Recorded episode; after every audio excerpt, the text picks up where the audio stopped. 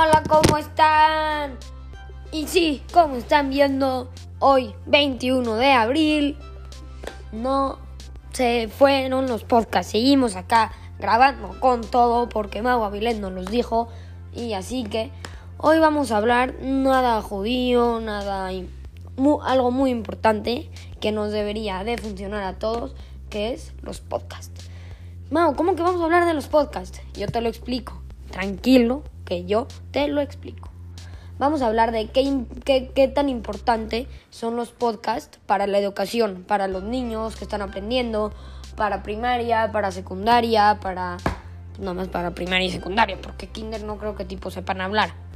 Entonces, vamos a hablar de lo importante que es los podcasts. Primero, ahorita ya que todos tenemos claro qué es un podcast y cómo crearlo gracias a la aplicación de Anchor, podemos generar ideas para incluirlo en un proceso de enseñanza, enseñanza y aprendizaje. El podcast puede complementar o reemplazar tus sesiones de clase, depende, dependiendo del método de enseñanza que utilices y la facilidad de adaptación del grupo de estudiantes.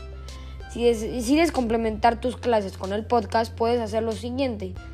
Grabar instrucciones. Utilice el podcast como recurso para dar instrucciones de actividades o tareas. El objetivo es que el audio tenga claridad suficiente para que el estudiante no tenga consultas futuras y tenga mejor calificaciones.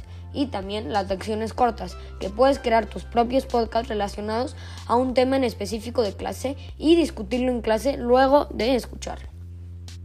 Si eliges reemplazar tus sesiones con el podcast, te aconsejo que revises el, el Puedes dar instrucciones de escuchar el podcast en casa y en... Bueno, mejor te, te aconsejo que uses Anchor, no Flipped Classroom, que esa no está buena. Puedes dar instrucciones de escuchar el podcast en casa y en clase, realizar actividades basadas en el contenido que tú quieras o en el contenido que te diga tu maestro. De esta manera identificarás si fue o no comprendido. Si, lo has, si, si has practicado el uso del podcast en educación o en tus clases, será muy sencillo pedir a tus estudiantes como maestro que realicen los propios con una guía muy clara y objetivos específicos. Motiva en primer lugar a que usen por su cuenta un podcast con una temática que les interese y lo escuchen para entender cómo se realiza a nivel profesional. El estudiante desarrollará, desarrollará habilidades de expresión verbal, ya que tendrá que entender los conceptos para explicarlos claramente. De esta manera, el docente tiene la oportunidad de utilizar el podcast como una herramienta de evaluación indirecta. Y sí, te estoy hablando a ti. ¿Qué te parece incluir los podcasts como herramienta de enseñanza en tu clase? ¿Crees que tus estudiantes los motivaría?